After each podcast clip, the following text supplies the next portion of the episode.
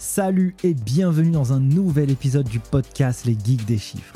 Chaque semaine, je vais à la rencontre de personnes qui réinventent ou interagissent avec le monde de la comptabilité ou de la gestion d'entreprise. Experts comptables, entrepreneurs, directeurs financiers ou acteurs de l'écosystème, je cherche à dénicher pour vous les meilleures pépites pour comprendre comment designer son profil et devenir inarrêtable sur le marché du travail. Digitalisation de la fonction comptable, outils tech, levée de fonds, indicateurs financiers, culture business, bref, tout y passe pour vous apporter un éclairage concret issu du terrain. Je suis Nicolas Piatkowski, cofondateur de l'école en ligne Les Geeks des Chiffres, qui a formé plus de 3300 étudiants de la filière expertise comptable et des millions d'autres sur YouTube. Si vous avez appris quelque chose avec ce podcast, mettez un gros 5 étoiles sur votre appli préféré avec un commentaire. Et moi, je n'ai qu'une seule chose à vous dire. Prenez place et c'est parti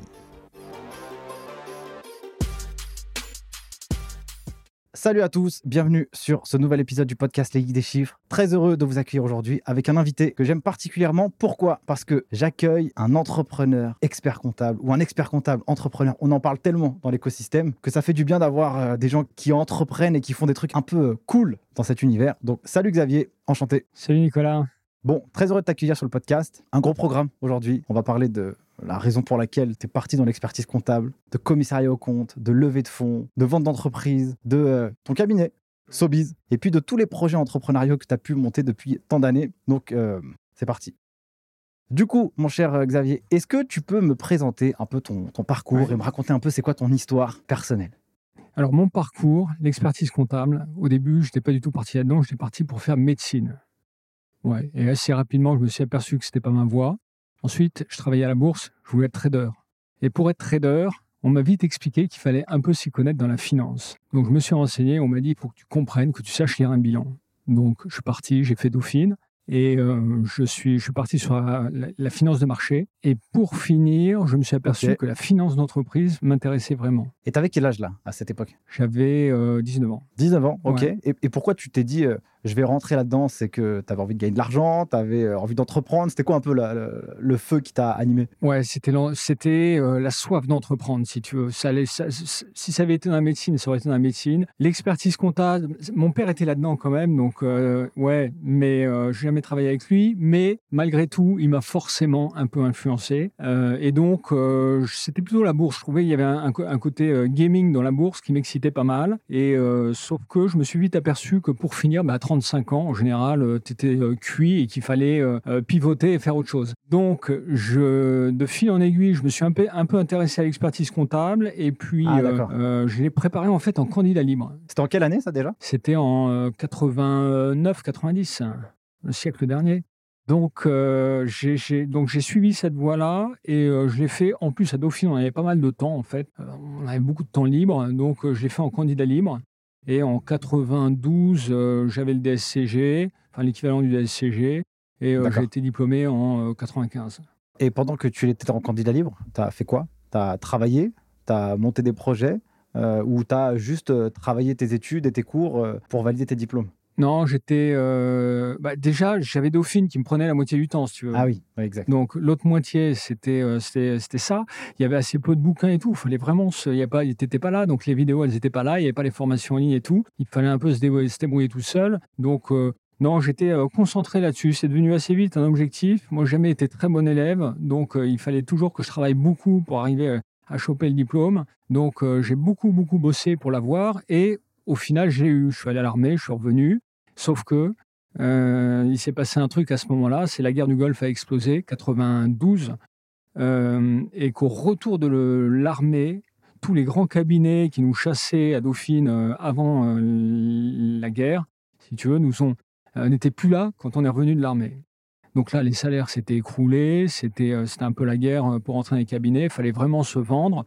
Donc je suis rentré un peu dans, par la petite porte dans un petit cabinet parisien, voilà, payer le SMIC. Euh, tu vois, stagiaire première année à l'époque. Hein, donc euh, c'était une autre ambiance. Hein.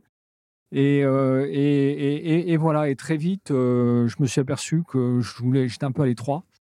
Donc il y a pas mal d'idées qui ont commencé à me, euh, à me gratter, et notamment, euh, tu vois, dans le Minitel. C'était, à l'époque, c'était l'explosion du Minitel. Il y avait plein de services 36-17 qui marchaient bien. Et j'ai commencé à avoir des idées là-dedans. Donc, j'ai fait, euh, tu vois, à côté du business, à côté de mon métier d'expert comptable. Et, du coup, alors, comment ça s'est passé? Tu fais tes études, tu bosses en cabinet, tu commences à développer ce business sur le Minitel, c'est ça? Ouais. C'était quoi comme En business side project, c'était. euh, alors, c'était un truc assez marrant. C'était en fait euh, 3617 Evalis, t'évaluais la valeur de ta boîte en ligne en 10 minutes. Ça coûtait euh, 5 francs la minute. À l'époque, on comptait encore en francs. Et, mais ça marchait, ça a bien marché. Et ça a été une première expérience parce que, très intéressante parce que euh, bon, j'ai monté 5 boîtes, euh, j'en ai vendu 4 et celle sur laquelle je me suis planté, c'était la première. Et c'est celle-là. Parce que, en fait, j'ai levé des fonds autour de chez moi assez rapidement, de quoi développer le- la plateforme. Ouais, parce que tu n'avais aucune compétence en tech. Rien quoi. du toi, t'es- tout. toi, c'était les, les chiffres, la compta, la fiscale, la gestion et tout. Ouais, Et là, tu t'es dit, je me balance là-dessus, ouais. sur un truc que je- que j'ai étudié, en tout cas, que j'ai pseudo euh, réalisé quand j'étais dans mes expériences pro. Et puis, euh, bah, je vais sur le Minitel, parce que c'était un peu l'air à l'époque. ouais. Mais tu, fais ça avec qui? Bah, euh, avec une agence, je fais ça tout seul. Et c'est là l'erreur. C'est là l'erreur. Tu mets le doigt sur le truc central. C'est je démarre ça seul. Euh, J'investis tout dans la tech. Et une fois que le produit est sorti, difficile de le faire connaître. J'avais plus de sous pour faire de la com et pour le faire connaître. Donc en fait, le truc est quasiment mort-né. C'est-à-dire que ça m'a rapporté euh, euh, 20% de ce que ça m'a coûté. Mais ça m'a servi de leçon. C'est-à-dire que très rapidement, je me suis aperçu que seul, ça allait être compliqué. Et donc cette erreur, je ne l'ai pas reproduite euh, longtemps. Et après, alors, qu'est-ce qui s'est passé, du coup, une fois que tu as vécu cette expérience entrepreneuriale? Généralement, euh, les entrepreneurs qui, oui, qui réussissent, il faut le dire quand même, ou en tout cas qui entreprennent tout au long de leur vie, ils ont forcément craché une première ou une deuxième boîte. Et ça, ça a été vraiment un, événement un peu euh, catalyseur qui les aide à euh, ne pas reproduire après euh, les soucis. Donc, ça a été quoi un peu après, toi, ton parcours? Après, si tu veux, euh, assez rapidement, je termine mon stage d'expertise comptable, mais j'ai des copains à l'époque euh, qui commencent à monter des boîtes euh, à gauche, à droite. Internet arrive, et là, là c'est l'excitation. tout le monde crée sa, sa, boîte et cherche un expert comptable. Donc, assez rapidement, j'ai commencé à avoir un petit réseau, un petit portefeuille, mais je n'étais pas encore diplômé. Et une des difficultés que j'ai eues, c'est que j'ai eu les clients avant d'être diplômé. Donc évidemment, euh, il faut le gérer. Donc j'ai monté une boîte de conseil en gestion, euh, comme euh, comme Comme voilà, beaucoup. comme beaucoup. Et, euh, et, puis, et puis la vague Internet est arrivée. Là, ça s'est vraiment envolé très fortement. Je me suis associé à des avocats. À l'époque aussi, c'était un truc qui était un peu tu veux, novateur. C'était même, c'était même, c'était pas, c'était pas autorisé, c'était interdit. Donc, je me suis mis au milieu d'avocats d'affaires à Paris, avenue de la Grande Armée. Et là, le business a très vite décollé sur la vague de la tech, euh, la première vague Internet. Et euh, donc, euh, le premier cabinet a été monté là-dessus. On est monté à l'époque, on est passé de 0 à, à 12, si tu veux, en, en 3 ans. Et c'est, ça a été très, très sportif, passionnant.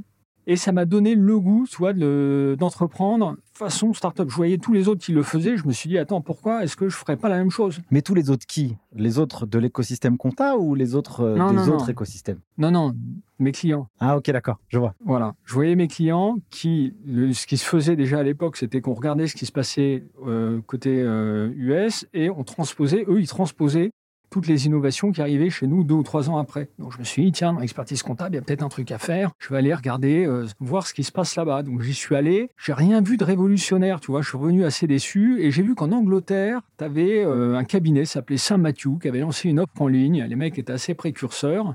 Et euh, j'ai commencé à me dire, tiens, euh, je vais regarder de près. Et en France, il y avait quasiment personne. Et ça, c'était en quelle année? 2001-2002. Donc là, aujourd'hui, on parle de digitalisation de la compta, mais en fait, ça remonte à, à 20 ans en arrière, quoi. Ouais, alors on était là, on n'était pas sur les technos de production et digitalisation de la compta elle-même. On était sur euh, le web, si tu veux, l'expertise comptable en ligne. Voilà. Je vois. Il y avait euh, Ah oui, il y a cette distinction, tu as raison de le préciser. Il y avait un sujet là-dessus parce que à cette époque-là, la pub est interdite. Donc, avoir un site internet, c'est interdit. T'as pas le droit de communiquer, t'as pas le droit de- d'acquérir, de, de faire de la pub. Euh, t'as le droit de rien faire, grosso modo. Donc, à ce moment-là, nous, on est un peu jeunes, on se dit, il faut tenter le truc, et on crée euh, notre site, et on commence à euh, faire euh, nos offres commerciales en ligne, etc. Et puis, en attendant de voir comment la profession allait réagir, tu vois, l'ordre. En disant tiens. Puis pour finir, ils ont été assez lents dans leur euh, euh, et assez bienveillants d'ailleurs dans leur, dans leur réaction. C'est-à-dire que pour voilà, ils nous ont assez peu bridés et donc euh, rapidement on s'est aperçu qu'avec tous les AdWords, la publicité en ligne, il y avait un potentiel pour acquérir les clients, capter les clients qui était tout juste colossal. Et à partir de là, c'est devenu un jeu passionnant, si tu veux. Toi, c'était quoi ta mission durant cette expérience? Est-ce que tu étais dans la production? Est-ce que tu étais dans le développement? Comment tu as structuré le cabinet? C'était quoi un peu les premières étapes? Qui faisait quoi? Et qui était le chef d'orchestre là-dedans? Alors, le premier cabinet que j'ai monté, qui était vraiment orienté accompagnement de start-up et acquisition en ligne, j'étais seul. J'avais euh, une équipe avec moi, 6-7 personnes au début. Euh, mais je faisais tout ce qui était acquisition, parce que l'acquisition, c'était un truc, c'était incompréhensible même pour les collaborateurs. Tu vois, les coûts d'acquisition, AdWords, faire du SEO, écrire des articles, tout ça. Euh, il fallait comprendre et maîtriser euh, toutes ces techniques. Donc, j'étais à fond là-dessus, mais évidemment, derrière, quand tu as des clients qui sont des startups, il y a un niveau d'exigence en termes de qualité de service qui est très élevé. Ils veulent les choses très rapidement et euh, c'est des problématiques qui sont pas toujours faciles à déléguer. Donc j'avais du mal à monter mon équipe derrière. Donc j'étais à la fois allé sur l'acquisition et la production. C'est là où c'est devenu compliqué, c'est qu'après 4-5 ans après ça, je me suis retrouvé, j'avais pas 40 ans, mais j'étais déjà cramé, ulcère, ça allait pas. Quoi. Tu vois, je, J'en pouvais plus. Donc j'ai vendu euh, en 2007 euh, ce cabinet qui, avait une forte croissance pour passer à autre chose. Euh, et justement, là, en me disant, là, il me faut un vrai associé. Il y a une opportunité de dingue sur Internet, mais il va falloir le faire de façon posée, structurée. C'est-à-dire, moi, je je maîtrise à peu près l'acquisition. Par contre, il faut quelqu'un qui, sache monter toute la production, euh, c'est-à-dire euh, monter les bilans comptables, recruter, former, euh, trouver les outils, etc. etc. Donc là, je, je, me suis associé et puis ça, on a accéléré. Et dans cette expérience que tu as vécue, donc tu étais seul, tu as développé le bateau, le navire ou la fusée, tu avais sept personnes, tu as fini cramé parce que je pense que tu travaillais beaucoup. Tes clients t'en demandaient aussi euh, certainement beaucoup, puisque comme tu l'as dit, euh, quand on est des startups, euh, on veut tout rapidement, dans une qualité de service irréprochable, mémorable, expérience client 5 étoiles. Et toi, tu dis je vends. Quel a été le déclic pour toi de te dire je vends? Et comment tu as fait pour le vendre? Et à combien on vend? Si tu peux dire, hein, à combien on vend un cabinet? Comment on le fait? À qui C'est quoi un peu le process? Alors, euh, le déclic, je te le disais, c'est la santé. Quand tu as 40 ah ans, tu te retrouves euh, avec euh, des soucis, tu dors moins bien et tu te dis, je peux pas continuer comme ça très longtemps. Il y a un moment où la réalité te ah rattrape et tu te, ton corps crie. Hmm. Donc, il y a quelque chose à changer. C'était suicidaire de continuer dans ce sens-là. En tous les cas, moi, je n'avais pas la force physique ni morale pour continuer là-dedans. Et les tests que j'avais faits sur Internet me montraient qu'il y avait quelque chose à faire. Mais pour ça, fallait que, fallait que je me détache de ce premier cabinet qui était un peu mon bébé, donc c'était pas facile. Et euh, à ce moment-là, je rencontre le cabinet, il est à Paris. Je l'ai mis en bas des Champs-Élysées, une belle adresse euh, qui claque pas mal. Et euh, il y a beaucoup d'experts comptables de province qui cherchent à percer à Paris et donc qui achètent des cabinets parisiens. Donc euh, la demande, elle était, assez forte. Et à partir du moment où j'ai commencé à faire savoir que je, je, voulais vendre, les propositions sont tombées très vite. Et ça s'est vendu en même pas cinq semaines. Ah ouais, d'accord. L'acquéreur, il fait quoi, lui? Il regarde tes comptes, il regarde tes chiffres, il fait du diligence. Comment ça fonctionne? Ouais, euh, ils ont vu euh, ce que je faisais, ils ont regardé la clientèle, euh, la qualité de la clientèle, l'emplacement, c'était très important pour eux parce qu'ils gagnaient beaucoup de temps, c'était important pour eux d'avoir une belle adresse à Paris. Et donc, très rapidement, en trois coups de fil, si tu veux, on s'est entendu sur le prix. de mémoire, on a valorisé 120% du chiffre d'affaires, d'une année de, de chiffre d'affaires. voilà, ce qui était plutôt pas mal pour un premier cabinet monté en un peu plus de 7 ans l'histoire euh, suivante. Tu as capitalisé une expérience là-dessus. Tu t'es dit maintenant, je vais utiliser euh, tout ce que j'ai appris euh, durant cette expérience et je vais m'associer pour créer un autre projet. Et donc, ça, qu'est-ce que c'était après? Donc, le truc, c'est que je, voyais le potentiel sur le web. Là, ce qui est très, très frustrant et, l'opportunité de dingue en 2007, 2008, c'est que tout le monde regarde dans notre univers, chez les experts comptables, on regarde tout sur le web. Tout le monde dit il va se passer quelque chose, mais personne ne fait rien. Et j'en parle, moi, dans des clubs d'experts comptables, euh, des think tanks, des trucs où il y a des jeunes. Et euh, je le dis, je dis, les gars, il y a un truc à faire. Moi, sur l'acquisition, je sais faire. Mais grosso modo, si vous, vous êtes plutôt bon en production, parlons-nous. Et il y en a un qui vient me voir, qui me dit, vas-y, on y va. Moi, voilà, je te montre comment je suis structuré. Il avait déjà délocalisé une partie de sa production, etc. Et donc, Il me dit, toi, occupe-toi de l'acquisition, moi, derrière, je suis capable de produire. Donc, on part là-dessus. Et, euh, et, voilà. Et donc, euh, et ça marche euh, tout de suite très fort. J'avais déjà fait des tests qui étaient, voilà, qui faisaient que on avait des modèles de coûts d'acquisition. C'était, c'était un business qui était assez facile à modéliser. On savait combien nous coûtait un client très précisément. Donc on a mis ça, on a fait un business plan, on l'a fait avant même de démarrer la boîte et au bout de cinq ans, il s'est avéré que le business plan qui était plutôt optimiste, on l'a suivi à 10% près. On a suivi euh, la roadmap qui était, euh, qui était prévue. Donc, c'est, ça s'est passé plutôt très, très bien commercialement par rapport à ce qu'on avait prévu. Donc, le potentiel qu'on avait pressenti était bien là. Et euh, la concurrence a mis du temps, si tu veux, arriver. Donc, on a été un peu tranquille jusqu'à ce qu'arrivent les, les, les, cabinets qu'on connaît aujourd'hui, 7 ou 8 ans après. Ils sont arrivés beaucoup plus tard. Mais voilà. Et ce qui était assez excitant, c'était ce côté justement innovation, évangélisation avec un vrai défi qui était de savoir, un, si, euh, enfin il y en avait deux, c'était de savoir si la profession nous laisserait faire, et le deuxième, c'était de savoir si euh, le client allait euh, suivre. Parce que c'était ça. Est-ce que expertise comptable en ligne, au début, fallait, fallait rassurer, tu vois? Et c'était quoi votre proposition de valeur pour justement rassurer ces, ces clients pour qu'ils puissent passer à l'action, tu vois? Plus simple, gain de temps, moins cher. Avec principalement le moins cher, parce que sur Internet, c'est quand tu connais pas ce que tu achètes, le premier critère que tu vas prendre en compte, c'est le prix. Après, tu as besoin d'être rassuré. Donc, le point d'entrée, c'est le prix. Et même encore aujourd'hui, ça le reste. Bon, il ne faut pas descendre trop bas parce qu'on perd en crédibilité, mais le prix, c'est le point d'entrée. Derrière, tout de suite, il faut rassurer. Donc, à l'époque, la difficulté qu'on a, c'est de rassurer. Donc, on cherche un nom qui est beaucoup moins fun que les noms d'aujourd'hui. On cherche à rassurer. Donc, on prend une agence de com qui nous sort un nom lourd, tu vois, avec euh, des, grosses lettres, euh, pas très originales, mais c'est ce que c'est ce qu'il nous faut à ce moment-là. C'est ce qu'il faut pour rassurer tout le monde autour de nous, y compris la profession. Donc, euh, on a des, objectifs et des contraintes qui sont pas du tout celles qu'on a aujourd'hui. Donc ça se passe, ça se passe plutôt bien et, et, ça décolle assez fort. Quoi. Et alors, du coup, comment ils ont pris le, le, produit et le projet, les clients? Ça a été quoi leur retour? Ils s'inscrivent et qu'est-ce qui leur arrive comme expérience à eux? Alors le premier truc qui, est, si tu veux, qui va les surprendre, c'est que euh, on monte une force commerciale. Donc euh, moi je commence à tester vraiment des profils purs commerciaux à partir de 2005 pour vendre de l'expertise comptable. Je commence avec ma femme qui n'est pas du tout expert comptable, mais à qui je dis tiens essaye de vendre de l'expertise comptable, tu vas peut-être le faire mieux que moi. Et en fait comme elle ne rentre pas dans le piège du conseil en ligne, en effet elle close plus, plus vite et mieux que moi. Donc je me dis, OK, j'ai compris, il faut que j'arrête de vendre, il faut qu'on arrête de vendre nous les comptables. On va mettre des vrais sales, des commerciaux, et euh, voilà. Et donc on monte une équipe de commerciaux, donc des gens qui savent parler aux clients et qui ne les euh, assomment pas avec un langage, avec des termes qui font peur. Donc première expérience plutôt très bonne pour le client, c'est euh, quelqu'un qui leur parle français. La découverte de la marque, c'est on parle le même langage quand, quand ils rentrent chez vous.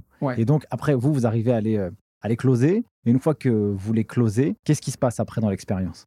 Alors, juste un truc, la, deuxième innovation, c'est que dans le closing, il y a, assez rapidement, je m'aperçois que si c'est pour leur dire on vous vend, on, vous vend de la compta pas cher, euh, on fait le bilan, etc., etc., ça passe pas. Parce que euh, on est trop brutal dans l'approche commerciale. Donc, euh, je fais, euh, on fait intervenir des cabinets de conseil, etc., d'accompagnement, notamment des cabinets qui ont euh, formé les forces de vente de Harley Davidson, tu des, donc des gens qui ne sont pas du tout dans notre industrie, mais qui nous expliquent que le closing, il y a une vraie science du closing et qu'il y a le besoin exprimé du client, il y a son, son driver réel et que pour vendre, il faut aller chercher le driver profond des clients.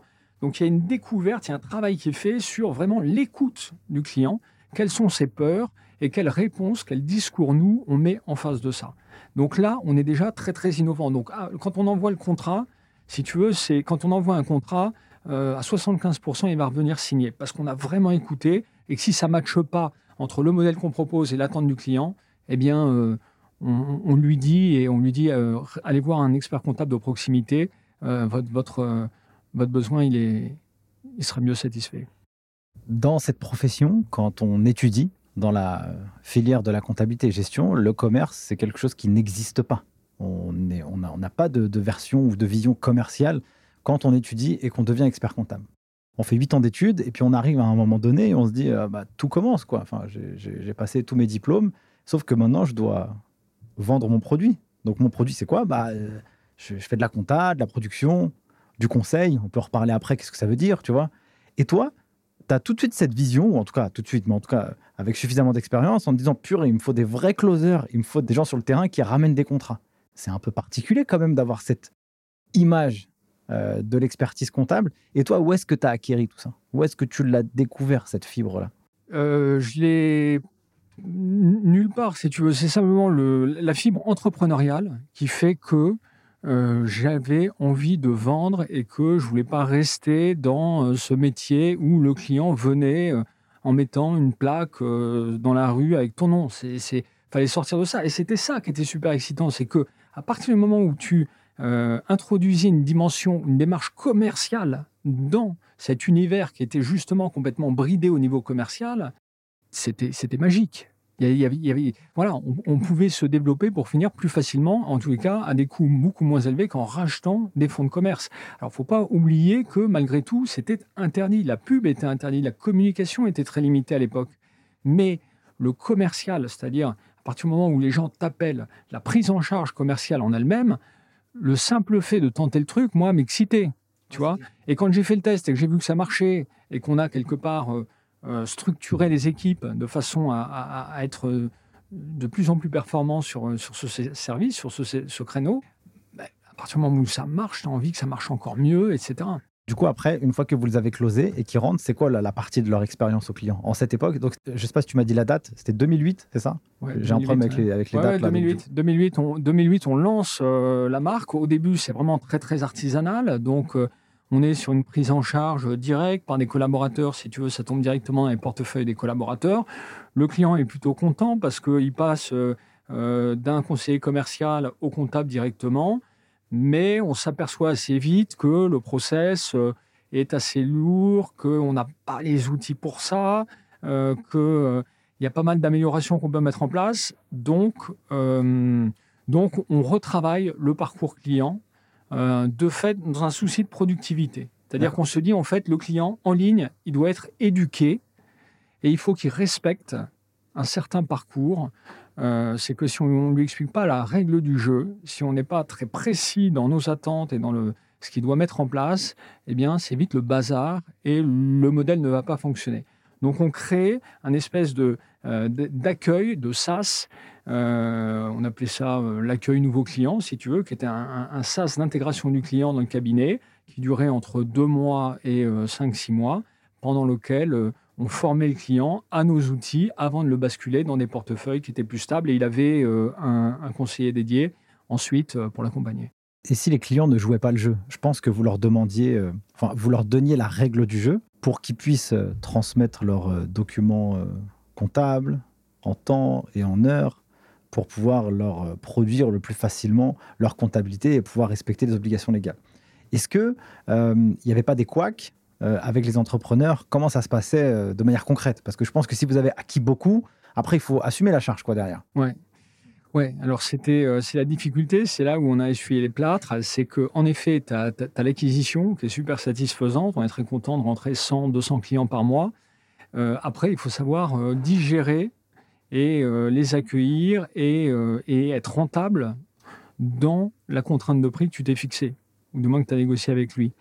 Donc euh, évidemment, là, ça couine un peu. Tu commences à t'apercevoir qu'il y a des activités qui sont euh, plus ou moins adaptées et euh, tu commences à être plus sélectif au niveau commercial. Et là, on commence à filtrer et à mettre en place des filtres par activité et ensuite des filtres par typologie de client, c'est-à-dire que dans le SaaS d'accueil, on identifie les comportements à risque, si tu veux, et à partir du moment où le client ne respecte pas un minimum euh, les process qu'on lui demande de suivre, on va le sortir. C'est-à-dire qu'on va, va lui proposer de débrayer sur, un expert comptable de proximité qui, euh, parfois, pourra lui apporter un, service euh, peut-être plus souple.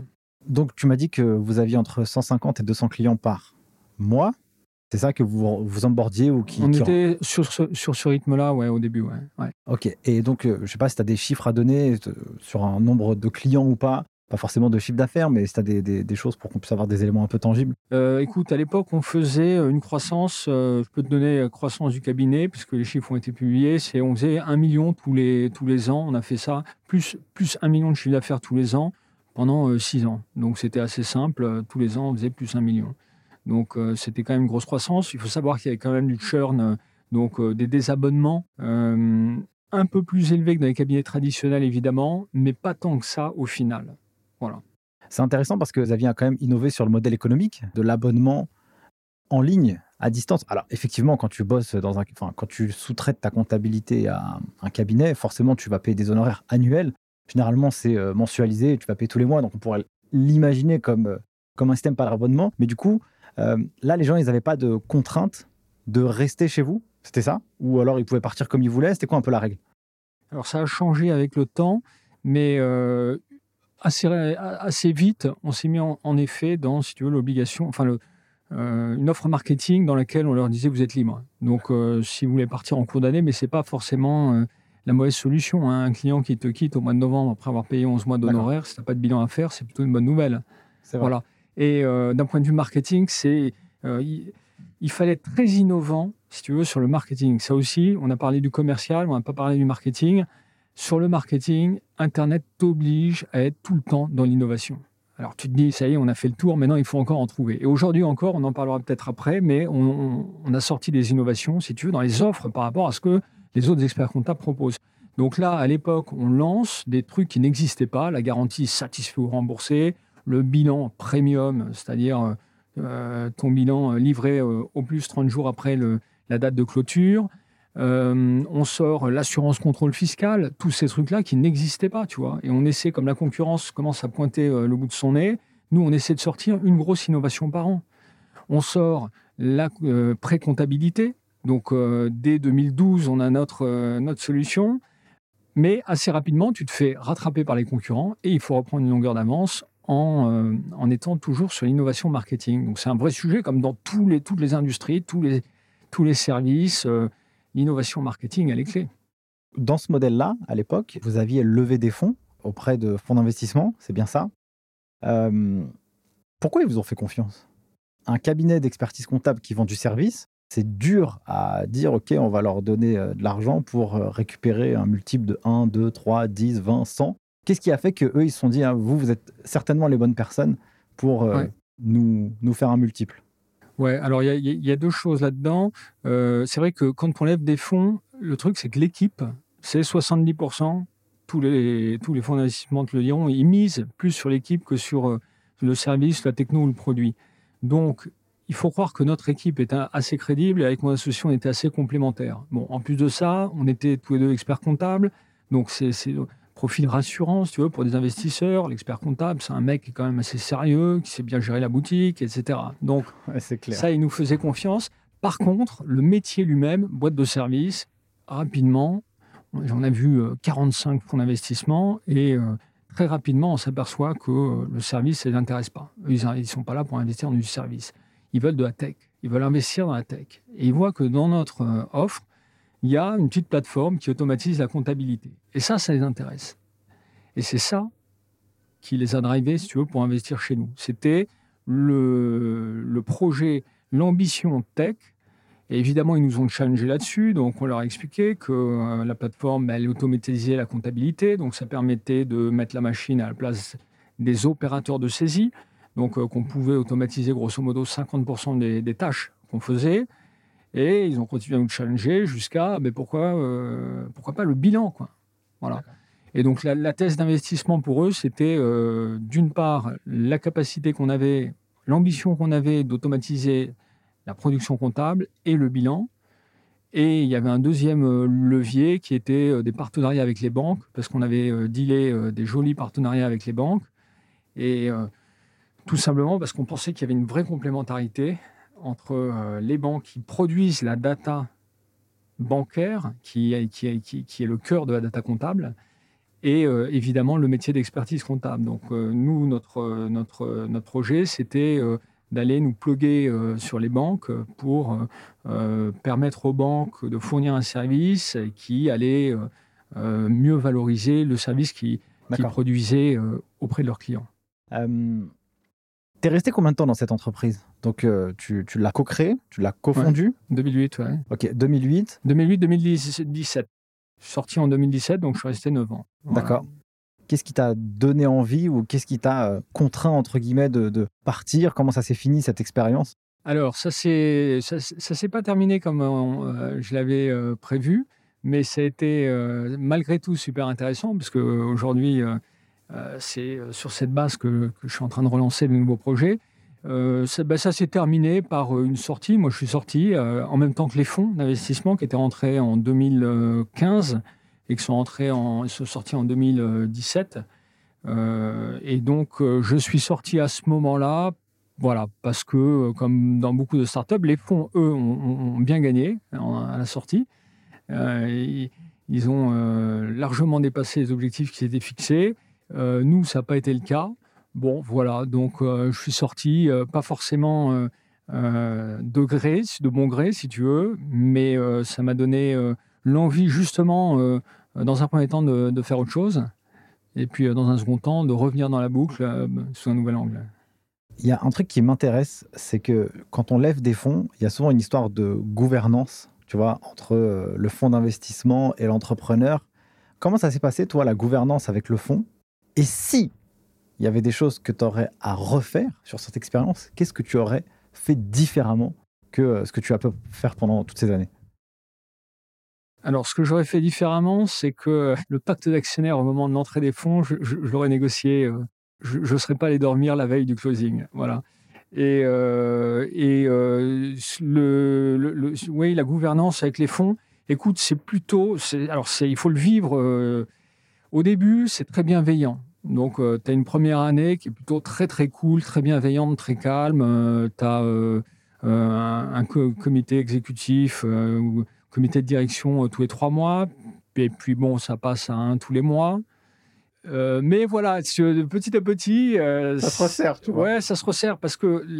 Alors, ce qui est assez difficile, et ça, il faut en être conscient, ça peut intéresser tous les entrepreneurs qui nous écoutent, c'est que les fonds, dans la négo, avant de rentrer, te mettent la pression sur l'objectif. Donc, ils te mettent des objectifs très hauts. Il y a deux catégories de fonds. Il y a ceux qui négocient pas trop la valo, mais mettent des clauses de relution qui font qu'à la sortie, pour finir, si tu as euh, proposé une valo très haute, eh ben, ils se paieront sur ton dos. Et tu as ceux qui négocient plus à l'entrée, mais tu auras moins de surprises à la sortie. Bon, nous, on avait la première catégorie, qui avait accepté une valo assez élevée euh, et qui se sont bien payés à la sortie. Euh, donc, si tu veux, au fur et à mesure que, tu, que, que, la boîte se développe, si tu es en décalage de phase, comme on dit, par rapport à ce que tu as vendu, c'est-à-dire tu es un peu en retard, ils commencent un peu au début à te proposer des solutions, à te faire réfléchir, etc. Et puis la pression monte de plus en plus. Bon, malgré tout, ils sont dans une profession qui est réglementée. Ils ont investi dans une boîte qui est, voilà, qui est dans un univers réglementé. Nous, on est en train de le gros potentiel se situe sur les deals bancaires. Ils connaissent un peu le système, mais là aussi, ils nous font beaucoup, confiance.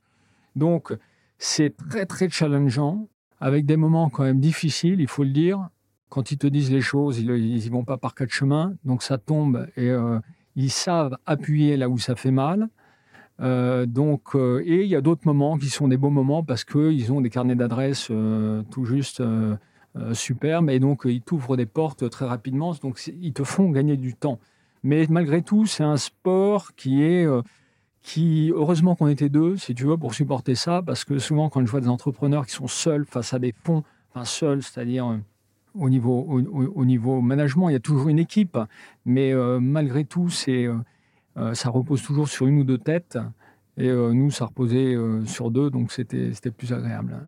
Du coup, quand tu es sorti euh, de cette expérience, qu'est-ce que tu as fait? Comment tu t'es senti déjà? Et qu'est-ce que, que tu as fait les euh, deux, trois, six prochains mois à l'issue de, de, de, ton aventure? Écoute, euh, je, sors, je sors plutôt content, soulagé, parce que le dernier sprint était, était un peu chaud. donc, c'est un soulagement. Bon, j'ai de quoi me relancer, j'ai le temps devant moi, je me dis OK, et je me dis justement, je vais stop l'expertise comptable, c'est bon, j'ai fait mon truc, j'ai vécu un truc d'enfer, euh, je vais tenter autre chose. Donc je pars dans un truc qui n'a rien à voir euh, dans le voyage. Pas pour voyager, mais pour organiser des voyages. Voilà. Euh, et je, m'associe à quelqu'un qui connaît bien le, secteur et je m'aperçois que c'est plus compliqué que ce que j'avais prévu. C'est assez technique et voilà, je suis pas du tout dans ma zone de confort. Le Covid tombe là-dessus, et là, patatras, je me retrouve à zéro, seul. Ça fait euh, un an et demi que j'ai quitté euh, l'expertise comptable et je vois que euh, ça marche pas. Quoi. J'y arrive pas, je suis tout seul, il faut que je fasse autre chose. Donc je regarde, je repars de zéro, je regarde tout ce qui s'est passé, tout ce qui se passe dans l'univers de la création d'entreprise aujourd'hui. Je m'inscris toi, à toutes les confs possibles et imaginables de créateurs d'entreprise. Je vais sentir le marché, je vais essayer de comprendre les gens pour essayer de décrypter. Et là, honnêtement, en fait, je, reviens sur Terre. C'est-à-dire que dans l'aventure que j'avais vécue juste avant, au bout de 7-8 ans, en fait, on, était hors sol par rapport à ce qui se passait, par rapport aux innovations, aux usages qui se faisaient sur le terrain, même si on regardait évidemment énormément. Mais en revenant comme ça et en repartant de zéro, je m'aperçois que les choses, beaucoup de choses ont changé et qu'il y a des acteurs dans l'accompagnement des entrepreneurs qui sont en train de sortir des offres qui ne sont pas du tout celles des experts comptables et qui sont en train de craquer le modèle de l'accompagnement et du conseil sur lequel nous, on brainstormait depuis des années et des années. Et donc, j'observe.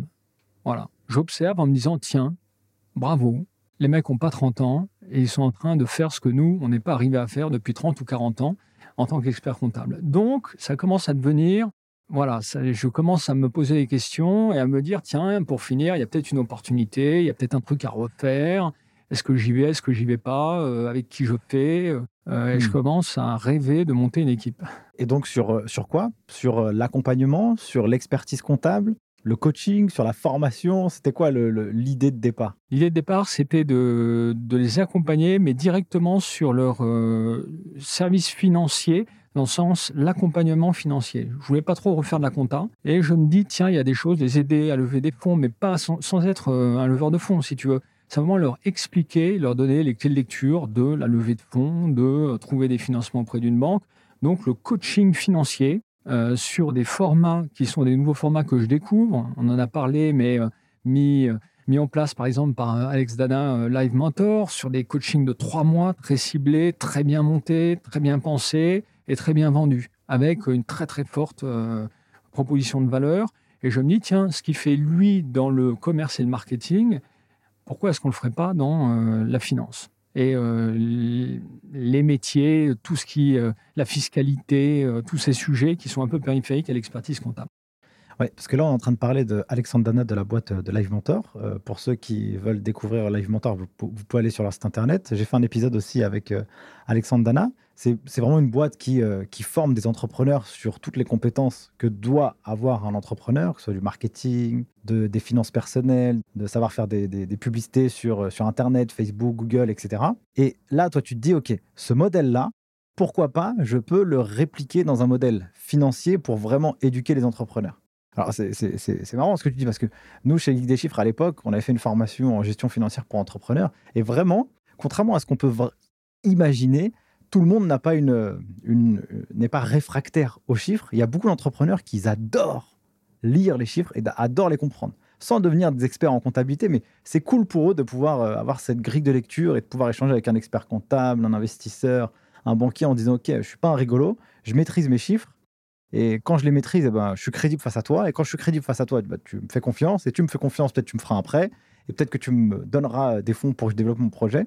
Donc, euh, c'est euh, c'est intéressant. Voilà, je ne sais pas pourquoi je parle et je raconte tout ça. Mais... Si, si, parce que tu as fait une formation dans ce sens-là et qu'au moment où je lance, d'ailleurs, Alex Dana me dit Est-ce que tu connais euh, Nicolas? Parce que regarde, il est en train de faire la même chose que toi. Donc, euh, moi, ça me rassure. Je me dis Tiens, je ne suis pas le seul. Il y en a un autre, il est plus jeune que moi en plus. Et euh, ça prouve que à ce moment-là, il y a une adéquation, si tu veux, entre les besoins des entrepreneurs, les outils et les offres qui sont en train de naître, et qu'il y a quelque chose de nouveau qui vient pas de l'expertise comptable, mais qui répond à une attente d'accompagnement d'entrepreneurs. Donc, là, ça devient assez excitant parce que tu te dis, ah ouais, la comptabilité, expertise comptable, truc un peu austère et limité, que personne n'arrivait à craquer depuis 20-30 ans. L'ordre d'expert comptable n'arrête pas de nous dire, faites du conseil, du conseil, du conseil, mais pour finir, personne n'est arrivé à dépasser les 10 ou 15% de chiffre d'affaires de conseil. Donc, là, par ce biais-là, moi, Alex, il me met ses chiffres sur la table, je vois ce qu'il vend. Là où nous, on vend une mission d'expertise comptable 1500 euros, à la même personne, ils vont un accompagnement de 3 mois, 3 000 ou 4 000 euros. Donc, ça prouve que c'est un, c'est un sujet sur la proposition de valeur. Ça veut dire que notre proposition de valeur n'est pas assez forte et que la sienne est beaucoup plus forte. Alors, dans l'expertise comptable, on parle beaucoup de conseils, d'accompagnement, mais en gros, euh, qu'est-ce que ça veut dire, quoi? Tu vois? Bah alors, ouais, ouais, ouais, c'est un vrai sujet. C'est un vrai sujet. Pendant 20 ans, bah, je me suis posé cette question. Qu'est-ce que ça veut dire? J'ai posé la question aux autres, et tout le monde reste sur des sujets qui sont les mêmes, c'est-à-dire un peu de patrimonial, de fiscalité personnelle, de certains pensées euh, gestion de euh, la facturation client, euh, tu vois, le full service dont on a entendu parler, etc. Mais tout ça, pour finir, c'est très flou, c'est pas précis, il n'y a pas beaucoup de valeur là-dessus. Et donc le conseil, à part les audits d'acquisition ou des trucs, tout ce qui est mené et les gros sujets, pour finir, c'est très difficile à vendre et ça touche surtout des PME ou des grandes boîtes et que pour la petite boîte, tout le monde se dit, il n'y a rien à faire. Comme euh, d'ailleurs euh, pour les micro-entreprises, personne n'a jamais cru dans notre métier qu'il y avait un marché de la micro-entreprise alors qu'il est tout juste énorme. Donc ben, le conseil, c'est un peu la même chose. En fait, je pense qu'il y avait un problème de format et de définition, de proposition de la valeur qui fait que l'offre n'arrivait pas à se structurer et évidemment, euh, les entrepreneurs n'achetaient pas un truc qui était mal fagoté ou pas fagoté. Et euh, Live Mentor a très bien marketé son affaire et avec une proposition de valeur très forte, tant et si bien qu'ils arrivent même à vendre le coaching et, l'accompagnement avant même la création de l'entreprise. Donc ça montre à quel point il y a du potentiel. C'est clair. Et qu'il euh, y a un marché. C'est clair parce que dans l'expertise comptable, enfin, l'expert comptable, il est au, cœur du réacteur. C'est une personne qui sera forcément dans le visage ou dans, en tout cas dans l'environnement de l'entrepreneur. Donc, si on veut développer des missions de conseil, eh bien, il faut qu'on lui apprenne quelque chose pour qu'il puisse développer son projet. On en discutait tout à l'heure. On va te faire économiser un peu d'argent, mais une fois que tu as fait toutes les économies, bah, qu'est-ce que l'expert comptable y fait après, tu vois? C'est ça un peu le piège dans lequel est tombée la profession, c'est euh, de dire, euh, euh, même l'expertise comptable en France, parce qu'aux États-Unis, par exemple, ils ont une proposition de valeur qui est différente, qui est sur la fiscalité aussi, mais qui est, on va aller vous chercher des remboursements d'impôts. Donc, c'est quasiment pas illimité, mais en tous les cas, c'est une espérance de gain. Nous, en France, on propose une espérance de moins de douleur, moins d'impôts à payer. Bon, ok, mais c'est limité au montant des impôts que tu payes et c'est pas très sexy comme proposition de valeur. On va vous faire payer moins d'impôts. Ok, d'accord, j'en paie pas. Bon. Et là, ce qui est vraiment très intéressant, je pense, dans ce qu'a fait, ce que font ces acteurs, c'est d'inverser la proposition de valeur, c'est de dire on va vous aider à gagner plus, mais réellement. Et gagner plus, ça veut dire quoi? Ça veut dire plus de clients. Plus de clients, on va vous apporter les clients. C'est ça. Et là, il y, a, une proposition de valeur. Alors, il y a un vrai sujet qui est de savoir est-ce que l'expert comptable, il est, euh, il est légitime à hmm. proposer ce type de service? Voilà. Moi, je trouverais ça juste incroyable et génial de faire un truc pareil, tu vois. Enfin, moi, je, étant donné que je suis entrepreneur depuis 2014, toi, tu es entrepreneur depuis encore euh, bien plus longtemps que ça, on sait très bien que les chiffres, ça nous aide vraiment à piloter un business. Mais ça, je le dis tout le temps, hein, euh, que tu fasses 50 000 ou 1 million d'euros de chiffre d'affaires, si tu as une bonne lecture de ta data et de tes chiffres, normalement, tu n'auras jamais de mauvaise surprise et tu sauras toujours bien piloter ton business. Mais il faut le faire croître, il faut le développer. Et donc, qu'est-ce que tu as besoin? Tu as besoin de commerce, tu as besoin de marketing, tu as besoin d'expérience client, tu as besoin d'IT, tu as besoin de juridique, tu as besoin de plein de choses. Et comme l'expert comptable, c'est un des acteurs que l'entrepreneur va rencontrer, eh bien le fait de pouvoir euh, créer des verticales pour euh, augmenter finalement le, la valeur du client dans toute son expérience, en tout cas, voilà, tant qu'il est rentré chez l'expert comptable, bah, comment on fait pour augmenter son panier moyen C'est peut-être de lui apporter des solutions comme ça. Et donc, toi, tu voyais un peu ce modèle, en fait, quand tu t'es relancé un peu dans la machine? C'est ça. Je me suis dit, en tous les cas, il y a un potentiel autour de ça. Il faut le tester. Il faut. Euh, si les autres le font, pourquoi est-ce que nous, on ne le ferait pas? Et donc, euh, voilà, le début du, rebond est, arrivé par ce biais-là. Donc, j'ai commencé à sortir des formations, j'ai testé, j'ai vu que ça marchait bien, que les gens étaient euh, assez preneurs de toutes ces formations sur la comme tu le disais, des formations euh, souvent techniques, mais les gens ont envie de comprendre. Alors, pas tout le monde, mais il y a un marché pour ça. Et j'ai testé le coaching aussi. Et alors, le coaching, il y a une, une vraie exigence en termes d'organisation, de ressources humaines, mais je continue à penser que l'expertise comptable, c'est un peu le point d'entrée, ça peut être un des points d'entrée, si tu veux, pour aller vers ce type de services qui sont des services à beaucoup plus forte valeur ajoutée, qui vont venir se greffer sur l'expertise comptable, parce que l'expert comptable, tu viens de le dire, c'est de la crédibilité, c'est de la confiance. Et ça, c'est très très important, et c'est de la récurrence. Et donc, l'expérience que, que j'ai faite là pendant ces, ces quelques années, c'était que une fois que tu as vendu une formation, il faut repartir au charbon pour essayer de, d'en revendre une derrière. C'est tout juste épuisant. Alors que quand tu as le fil de l'expertise comptable, que tu as l'abonnement d'expertise comptable, tu te crées un lien avec le client qui fait que, l'entrepreneur, qui fait que lorsque tu vas lui reproposer une formation, eh bien, ce sera beaucoup plus facile parce que tu l'as toujours en portefeuille. Donc, à ce moment-là, je me dis, tiens, une façon de dynamiser mon offre de formation, ce serait de revenir, de la pluguer sur euh, une offre d'expertise comptable parce que, côté expertise comptable, on cherche à enrichir euh, l'offre de service. Et euh, côté client, on veut plus que euh, simple offre. Donc, je suis revenu d'une certaine façon dans l'expertise comptable par ce biais-là, parce que je voulais donner un moteur commercial plus puissant sur l'offre de coaching et de, de formation en ligne. Du coup, tu as lancé un cabinet après? Qui s'appelle Sobiz, c'est ça? Raconte-moi un peu la genèse de cette histoire, comment ça s'est passé. Évidemment, tu ne l'as pas fait seul, parce que tu as dit que maintenant, je partage les aventures entrepreneuriales avec des gens. Comment ça s'est passé? Donc un peu par hasard en fait, euh, dans l'univers de l'expertise comptable on se connaît à peu près tous. Donc euh, j'ai remarqué ça, ouais. On est concurrents, mais on est euh, surtout copains. C'est assez étonnant parce que pour finir, avec le recul, on s'apprécie tous beaucoup et on se connaît et on se surveille tous beaucoup. Euh, et on se parle aussi. Et euh, donc, euh, en fait, Jean-Luc Jablot, qui était vraiment le précurseur de l'expertise comptable en ligne, 1998, il a lancé sa première offre. il m'a appelé et lui, il était un peu, il en avait un peu marre. Il était tout seul à gérer un, joli cabinet. Hein, il y a à peu près 50 personnes, mais tout seul depuis le début, un peu épuisé, fatigué par une expérience 25 ans à, gérer son cabinet en ligne. Donc euh, voilà, il voulait vendre, il voulait passer à autre chose. Et puis on s'est parlé et on s'est dit tiens, si je lui ai expliqué euh, un peu la vision que j'avais de l'évolution de la profession, ça lui a plu.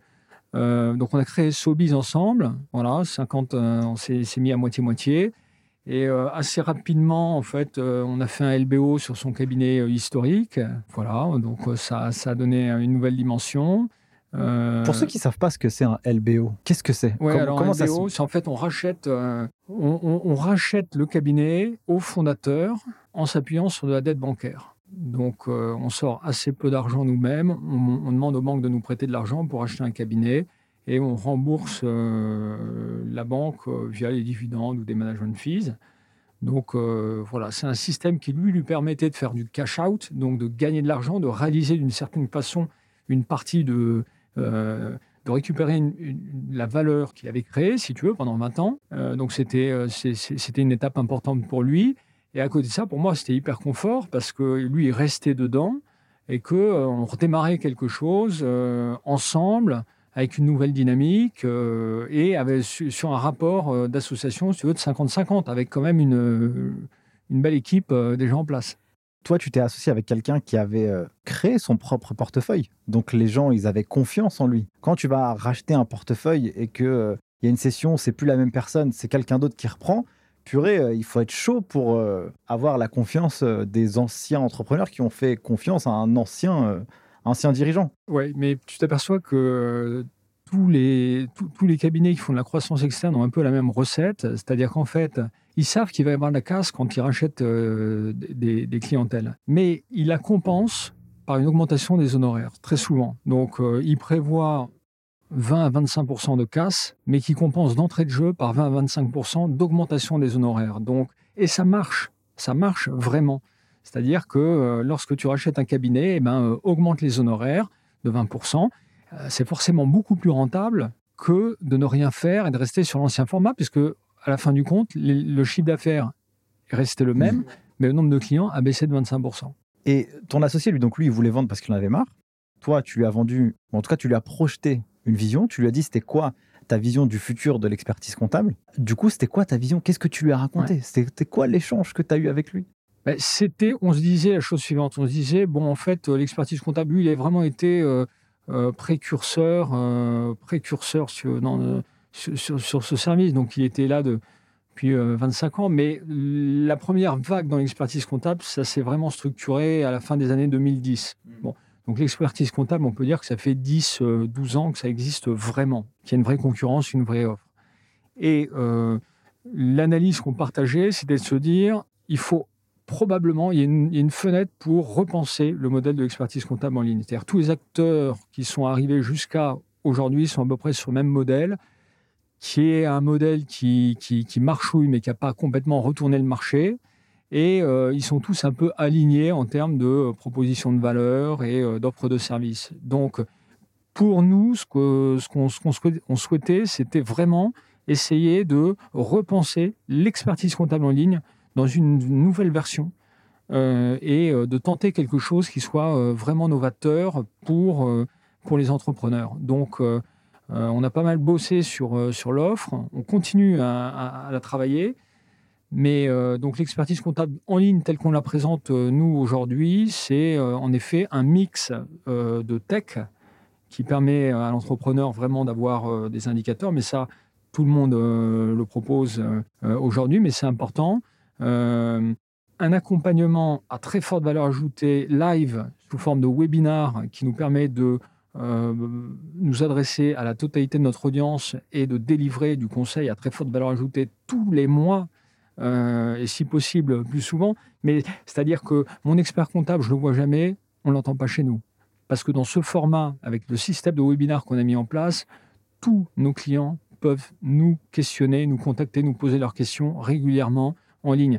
Donc c'est très nouveau par rapport à ce que proposaient euh, les acteurs, et c'était souvent ce qui était reproché à l'expertise comptable en ligne. C'est que pour finir, on disait ouais, c'est de la comptable à gamme, etc. Vous voyez jamais l'expert comptable.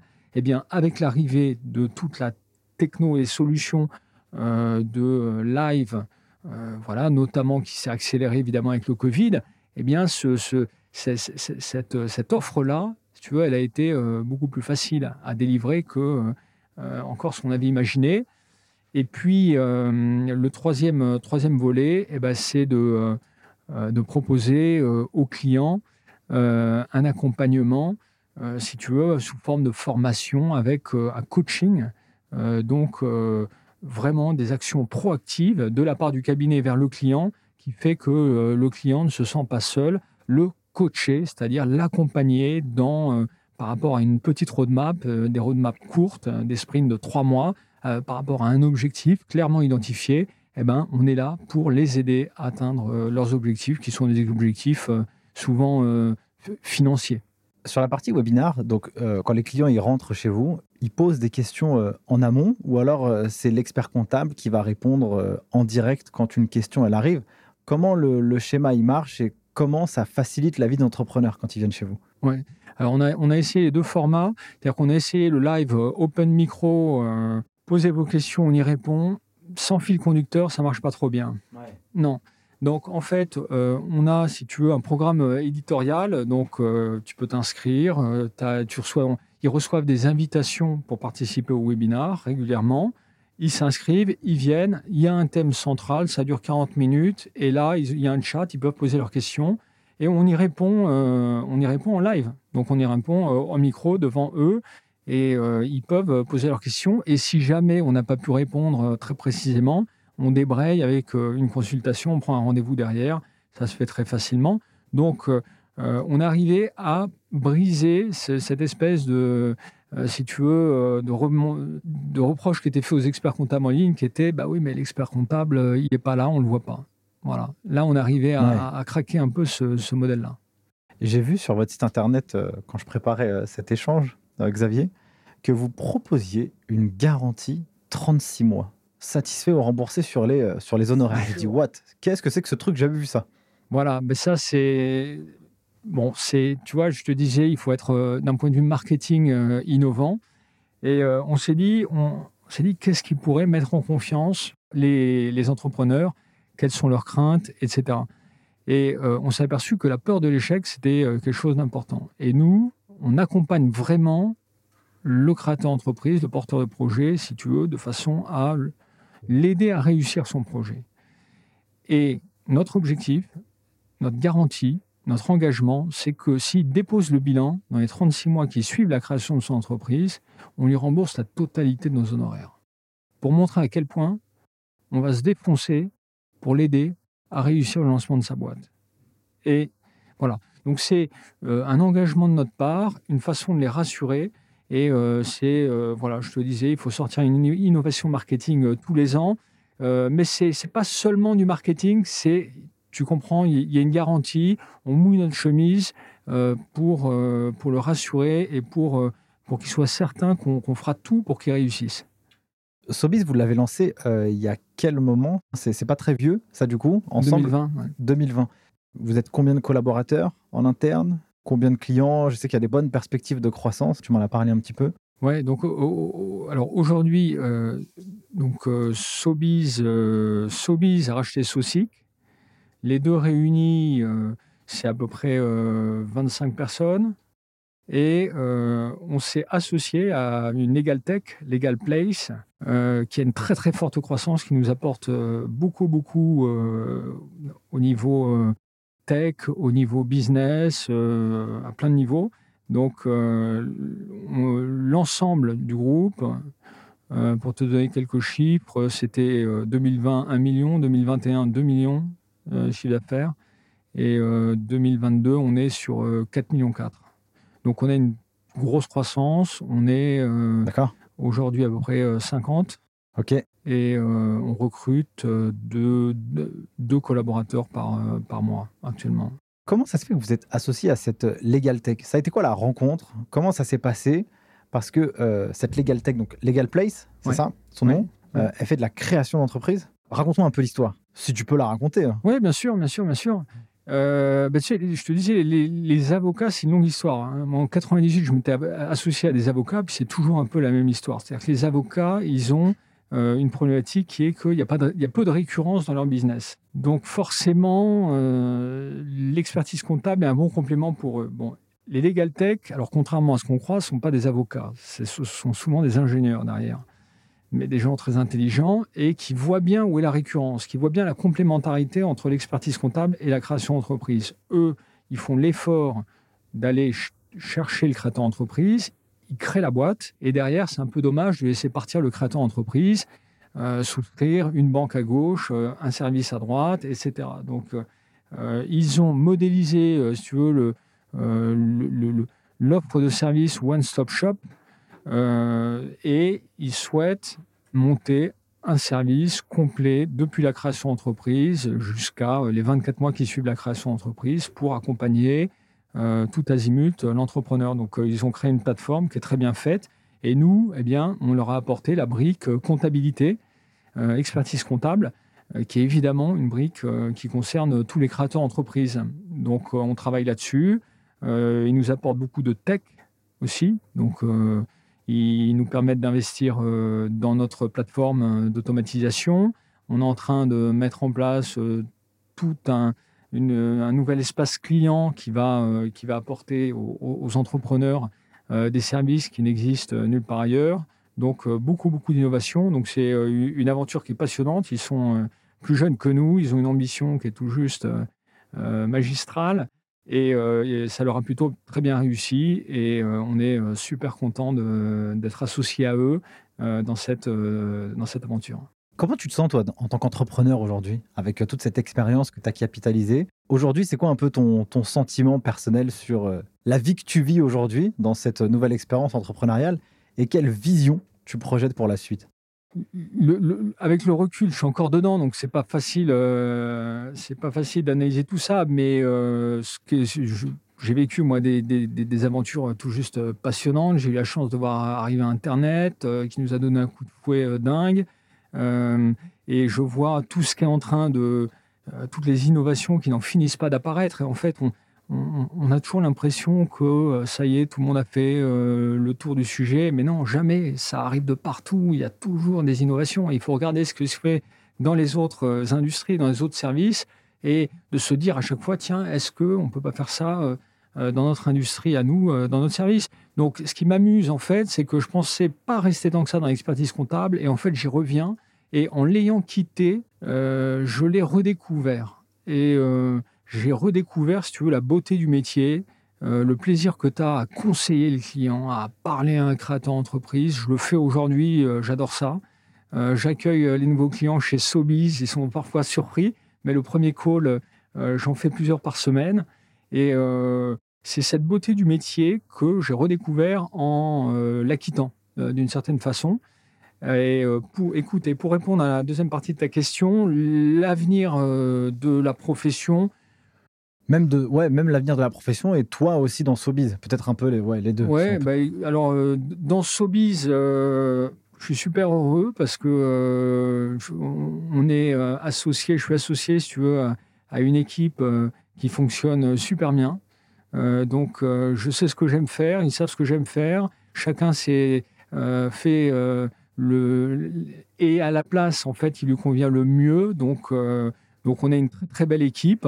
Euh, je suis très content. On est dans le sud, là, au sous le soleil, comme toi, euh, près des palmiers, près de la plage. Donc c'est un peu une nouvelle vie. J'ai passé plus de 20 ans à Paris ou, dans la région nantaise. Bon, ben c'est c'est une, une, super aventure qui se vit ici avec de nouveaux challenges avec euh, toujours des défis qui paraissent toujours insurmontables. Et puis tu t'aperçois avec le recul que pour finir, on trouve toujours des solutions de contournement. Donc c'est top. quoi. L'aventure entrepreneuriale euh, continue et euh, il y a des hauts, il y a des bas, il faut se battre. J'adore. En tant que chef d'entreprise, toi, évidemment, et expert comptable, financier, tu analyses forcément des indicateurs de performance. Toi, en tant que fondateur, co-créateur, en tout cas associé de ce cabinet, quels sont les indicateurs de performance que tu checkes tous les jours ou tous les mois pour te donner une grille de lecture sur, euh, ta boîte? Alors nous, on a des indicateurs qui sont, euh, assez simples. Euh, on a un œil sur le coût d'acquisition. Important ça, combien nous coûte un, client qui rentre. On a un œil sur le, churn, donc le désabonnement, le taux de désabonnement, première année, deuxième année, troisième année, ne sont pas les mêmes. Bon, ça, il faut suivre ça quand même près on a un œil très, très, très, très chaud, sur, très pointu sur la satisfaction client. Ça, c'est tout juste euh, énorme. C'est-à-dire que euh, voilà, on veut que les clients soient satisfaits. Donc, euh, donc on regarde ça de très près. On a aussi un œil sur la satisfaction des collaborateurs. Très important. On le dit, on le redit. Moi, je pense que dans notre univers, c'est le collaborateur qui doit passer avant le client. Collaborateur first. Ça, c'est très important. Donc, euh, avoir un œil sur euh, le climat social, euh, sur l'état d'esprit. Donc, on, a aujourd'hui des indicateurs où tous les matins, les collaborateurs, s'ils le souhaitent, ils peuvent mettre leur humeur, si tu veux, sur un, tableau de bord, sur une plateforme. c'est Lucas qui a développé ça. Je ne sais pas si tu les connais. C'est top ce qu'il propose. Et euh, ça permet de suivre les humeurs et, voilà. Euh, donc les indicateurs, tu vois, euh, c'est n'est pas des indicateurs forcément très financiers, c'est plutôt un indicateur d'activité, de morale, de, satisfaction. Et puis les indicateurs financiers, on les regarde une fois par mois, on fait un reporting une fois par mois et on suit ça, évidemment. Mais ça, c'est... C'est hyper intéressant ce que tu dis et pertinent. je me bats souvent, moi, avec les étudiants quand on leur fait leur cours ou peu importe avec qui je discute, qui étudie ou qui veut s'insérer dans, la, même dans la finance de manière générale, hein. pas forcément en expertise comptable, mais même en entreprise. Les indicateurs que tu as mentionnés juste avant, le churn, c'est quoi? C'est le taux de désabonnement. Euh, la satisfaction client, euh, ça c'est un poumon de fou. Parce que si ta satisfaction elle descend ou elle diminue, à moment donné, tes KPIs financiers ils vont te faire mal, ça c'est sûr. Euh, comment du coup tu veilles à ce que l'expérience client elle soit la plus optimale possible et la plus haute possible? J'ai vu sur euh, Google, c'est 4,9 euh, sur 5 sur 150 euh, avis, je crois. donc c'est pas mal. Ouais. ouais, on fait très gaffe à ça. un client qui n'est pas content, on le prend en charge comme s'il arrivait, si tu veux, au service des urgences à l'hôpital. Non, c'est important, c'est important. c'est super important. Donc, on suit ça ouais, ouais, de, très très près la satisfaction client, ça veut dire qu'il euh, y a un délai pour prendre en charge les réponses. Il faut apporter euh, une réponse de prise en charge, c'est ce que j'explique souvent aux équipes. Je ne leur dis pas de vous devez trouver la réponse dans les cinq minutes après que le client ait demandé. Vous devez simplement le prévenir que vous avez bien pris en compte sa demande. Un ticket d'une certaine façon. Sans utiliser ce terme, mais que vous avez pris en charge sa demande et que vous allez lui répondre dans un jour, dans deux jours, dans trois jours, dans sept jours. Mais ça y est, il sait qu'on l'a entendu. C'est ça qui est important. Tu sais, à l'ère des réseaux sociaux, euh, à l'ère de l'instantanéité, à l'ère du tout vite, tout euh, maintenant, eh bien, euh, tu vas poster. Enfin, moi, j'ai l'habitude, parce que je fais pas mal de, trucs sur les réseaux sociaux, que quand on va te poser une question, eh ben, si t'as pas répondu le lendemain, enfin, tu vas te faire, tu vas te faire allumer, quoi. Tu vois? Donc c'est sûr et certain que quand tu es dans un service payant, tu as aussi un peu cette culture. Donc je trouve que c'est aussi un bon, un bon, un bon conseil que tu donnes là, c'est pas forcément de répondre à la question tout de suite, parce que des fois, tu as, aussi ton, ta journée à organiser, etc. Mais au moins d'avertir que, t'inquiète, on a vu ce que tu viens de nous demander et on va te répondre dans un délai qui est le suivant. Le client, il est rassuré, il se dit, OK, il n'y a pas de problème. Je suis pas pressé à qu'on me réponde dans les trois secondes. C'est surtout ça. C'est ça d'une part, c'est la réactivité, et puis aussi la disponibilité. Euh, c'est-à-dire que, euh, encore une fois, chez nous, s'il souhaite parler à l'expert comptable, on va mettre en place euh, des systèmes de filtres, voilà, mais il va avoir un niveau de compétence en face de lui, si tu veux, qui correspondra à, son besoin. Et si ça doit être l'expert comptable, ce sera l'expert comptable. Et s'il veut me parler à moi, Xavier, il, va me parler, il y arrivera. Il n'y aura pas de barrage. Et c'est super important de garder cette disponibilité, même si au final, très peu de gens nous le demandent. Mais la satisfaction client, c'est ça. C'est l'accessibilité, c'est d'être direct, c'est de parler franchement aux clients, d'être euh, cool quand ils sont cool et euh, de s'adapter. Donc on parle pas mal, on passe pas mal de temps, euh, si tu veux, sur les soft skills des collaborateurs, c'est-à-dire les sensibiliser. La première formation qu'on leur fait quand, ils arrivent chez nous, c'est justement une formation autour de la communication, c'est-à-dire leur expliquer des choses toutes simples, les codes de communication, si tu veux, les mots rassurants, euh, euh, tout ce qu'il faut euh, mettre en place tout en restant très très naturel, si tu veux, mais qui fasse que on va créer de la confiance autour du service qu'on va proposer. Donc, mettre de la forme sur des sujets, sur un service qui est très technique, de façon à ce que pour l'entrepreneur qui le reçoit, eh bien, ce soit un bon moment qui passera avec son expert comptable. J'ai envie de creuser un sujet un peu avec toi, puisque tu mets des indicateurs de performance sur la satisfaction des collaborateurs. Et tu as dit tout à l'heure que c'est presque même plus important que la satisfaction euh, client, parce que c'est vrai qu'il y a une grosse tension sur le marché euh, pour pouvoir euh, acquérir des talents. Comment vous faites, vous, pour les recruter, mais aussi comment vous faites pour les garder? Alors, c'est très important, mais c'est central parce que, tu vas voir, l'un n'est pas contradictoire avec l'autre. C'est-à-dire que si tu veux qu'un client soit heureux, il faut que le collaborateur soit heureux. Un client heureux, c'est avant tout un collaborateur heureux. Si les collaborateurs ne sont pas heureux, les clients le ressentent et euh, ça ne se passe pas toujours bien. Donc euh, c'est central. En plus de ça, c'est vrai que chez nous, euh, il y a de la tension, comme partout en termes de recrutement. quand, je, dis chez nous, c'est chez les experts comptables. Donc il, faut, il, faut, il, faut, il faut les séduire, il faut, il faut les faire venir. Donc nous, ce qu'on propose à ceux, aux collaborateurs qui nous rejoignent, c'est plus euh, une expérience en termes de carrière qu'ils n'auront pas forcément dans les cabinets classiques. On est quand même dans un mode à très forte croissance, donc il y a énormément d'opportunités qui se créent dans les carrières et par rapport à nos besoins. Ce qui fait qu'un jeune qui a une certaine ambition, qui euh, soit euh, financière, soit en termes de responsabilité, eh bien, chez nous, il trouvera la réponse à ses attentes parce qu'on va lui, va lui proposer un système de rémunération qui va être à la hauteur de ce qu'il espère s'il souhaite, s'il a une fibre un peu entrepreneuriale et qu'il euh, souhaite jouer cette carte-là. Euh, et euh, s'il cherche plus des responsabilités, de l'encadrement, voilà, eh bien il trouvera. Il y a, chez nous, il y a en fait, c'est assez peu figé.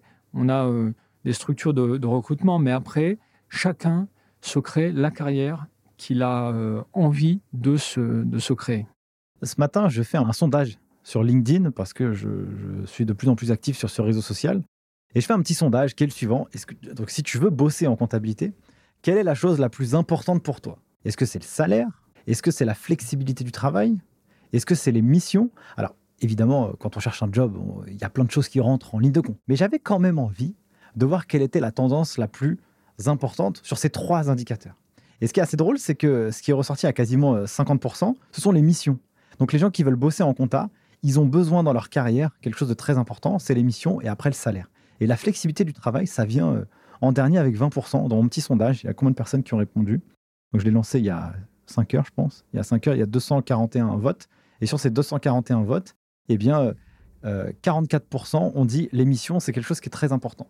Donc quand tu dis que on va leur proposer une carrière, donc s'ils veulent une carrière en fonction de leurs ambitions, donc chez vous, ils peuvent l'avoir. Et je pense que tous les experts comptables, ils doivent aussi avoir cette lecture de se dire, quand on bosse, parce qu'en en fait, culturellement, dans la filière de l'expertise, on est là pour passer un diplôme, on est très concentré pour avoir notre diplôme, pour être de bons, de bons comptables, de bons soldats, entre guillemets, mais il y a tellement d'opportunités qui peuvent euh, se jouer dedans. Et si on a fait des études, un bac plus 3, un bac plus 5, même un DEC, on n'a pas envie de faire de la production pure et dure. On veut quelque chose de beaucoup plus euh, général. Et ça, c'est ce qui ressort beaucoup et c'est aussi ce que, ce que je vois euh, très régulièrement avec les étudiants qu'on accompagne sur la plateforme Les Guides des Chiffres. Donc l'émission. Donc c'est pour ça que je voulais te poser aussi un peu cette question sur, sur cette partie-là. Ouais. Alors, euh, les missions, nous, on, propose plus, encore une fois, si tu veux, une carrière avec des responsabilités en interne. Les missions, ce qu'on souhaite, c'est innover dans les missions. Mais on ne te fera pas, euh, chez nous, on ne ferait pas des audits d'acquisition, des trucs très compliqués. Il y a des sujets, il y a des missions qui sont assez euh, techniques, mais vous vivrez une aventure. Tu vois, vous allez vivre une aventure et vous allez participer et vous allez évoluer pense euh, à un jeune qu'on a recruté au mois d'octobre, qu'on avait recruté en tant que collaborateur, DCG, euh, bon, qui était venu pour euh, avoir son portefeuille et qui s'est révélé chez nous, si tu veux, excellent manager, force de proposition, hyper addict à tout ce qui était tech, etc. Et donc aujourd'hui, il manage 8 personnes. Ça fait 6 mois qu'il est chez nous. Alors qu'il est rentré euh, pour avoir un petit portefeuille euh, sympa et qu'on lui avait dit ben, euh, on, essaiera de voir dans 6-8 mois où est-ce que tu en es. Et en fait, il, il, a explosé dans le bon sens du terme en termes de propositions et, il a saisi les opportunités qui, qui, qui, se présentaient à lui.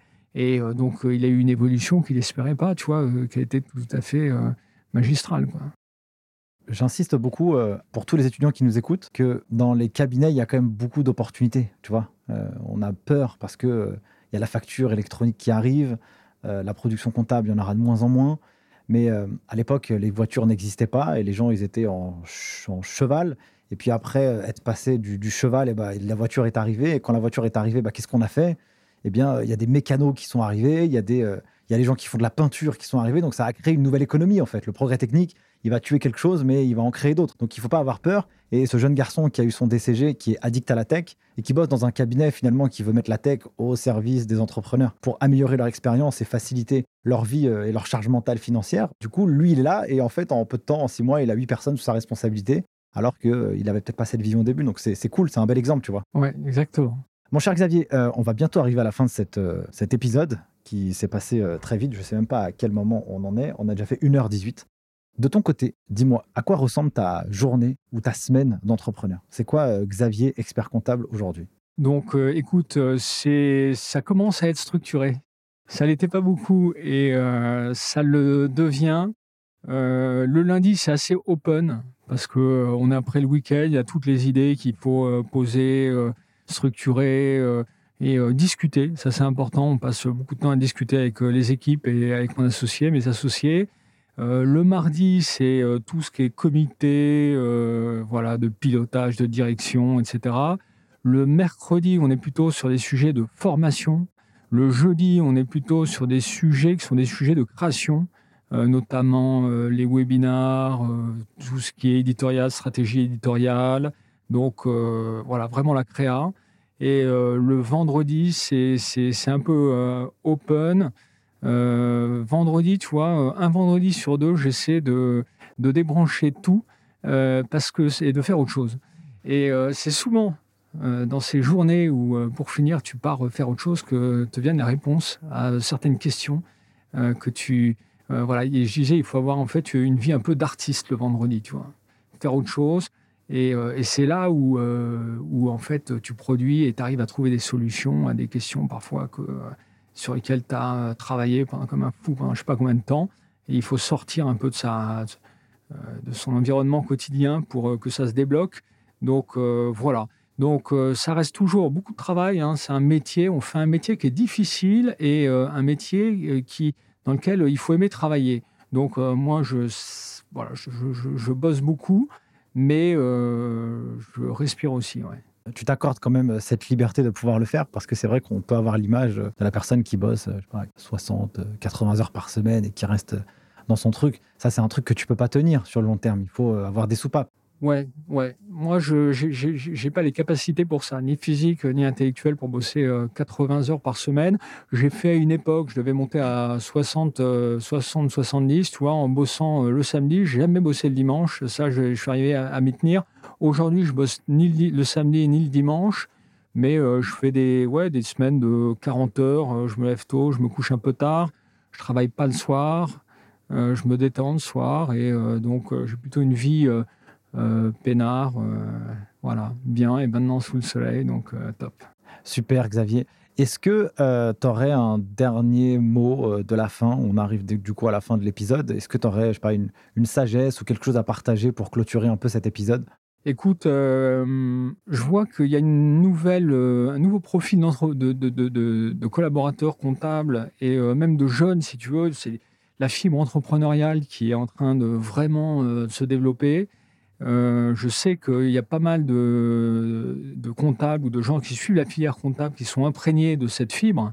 Je pense que il faut euh, l'un n'est pas inconciliable avec l'autre. C'est pas parce qu'on fait entre guillemets de la comptable ou qu'on suit des, études de comptabilité euh, qu'il faut se brider sur toute la créativité qu'on peut apporter à la profession. Donc euh, j'espère, en tous les cas, euh, et je vois dans ta communauté, il y a une effervescence autour de justement tout ce qui est fibre entrepreneuriale. Euh, j'espère que ils seront nombreux, les jeunes experts comptables avec cette fibre qui nous rejoindront. Et, voilà, et je dis à chacun, allez-y, même si ça se passe jamais comme c'était prévu, mais à la fin, c'est souvent passionnant. Donc, il faut y aller, faut y aller avec confiance et il faut faire ce qu'on aime. Il faut il faut, il faut, il faut y aller. Bah merci beaucoup, Xavier. Si les gens veulent te retrouver, t'écrire ou te découvrir, où est-ce qu'ils peuvent te voir? Écoute, ils peuvent, euh, qu'ils aillent sur euh, la chaîne Sobiz, ils verront mes vidéos. Euh, et s'ils veulent m'écrire, me contacter, xavier sobiz, S-O-B-E-E-Z, .com. Bah, point, .fr, .fr excuse-moi. .fr, ok, ça marche. On mettra tout ça dans les notes de l'épisode. Donc, mille merci Xavier d'avoir participé à ce podcast, euh, de m'avoir accordé aussi euh, ton temps et, j'espère que ça plaira à tous nos auditeurs. Merci Nicolas. Allez, salut Xavier. Merci d'avoir suivi ce podcast jusqu'à maintenant. Si vous êtes arrivé ici, c'est que vous avez été hyper motivé. Je voulais vous partager quelque chose. Ce podcast, c'est du taf, mais c'est un plaisir incroyable pour moi à réaliser. Le jeu en vaut la chandelle. Si vous pensez que cet épisode ou ce podcast a été utile ou est utile pour vous, vous avez un moyen de pouvoir le faire connaître au plus grand nombre. C'est soit de le partager autour de votre réseau, soit de mettre un avis 5 étoiles ou un commentaire sur les différentes plateformes. C'est pour moi le seul moyen de pouvoir le diffuser au plus grand nombre pour que chacun puisse y retirer quelque chose de positif pour sa carrière personnelle et professionnelle. Sur ce, je vous remercie encore une fois. N'oubliez pas, si vous avez des besoins pour pouvoir vous former aux meilleures compétences comptables et financières, rendez-vous sur le site internet lesguideschiffres.com. On vous prépare à obtenir les meilleurs diplômes de la fière de l'expertise comptable. Et moi, pour finir, je n'ai qu'une seule chose à vous dire. À très vite pour le prochain épisode. Ciao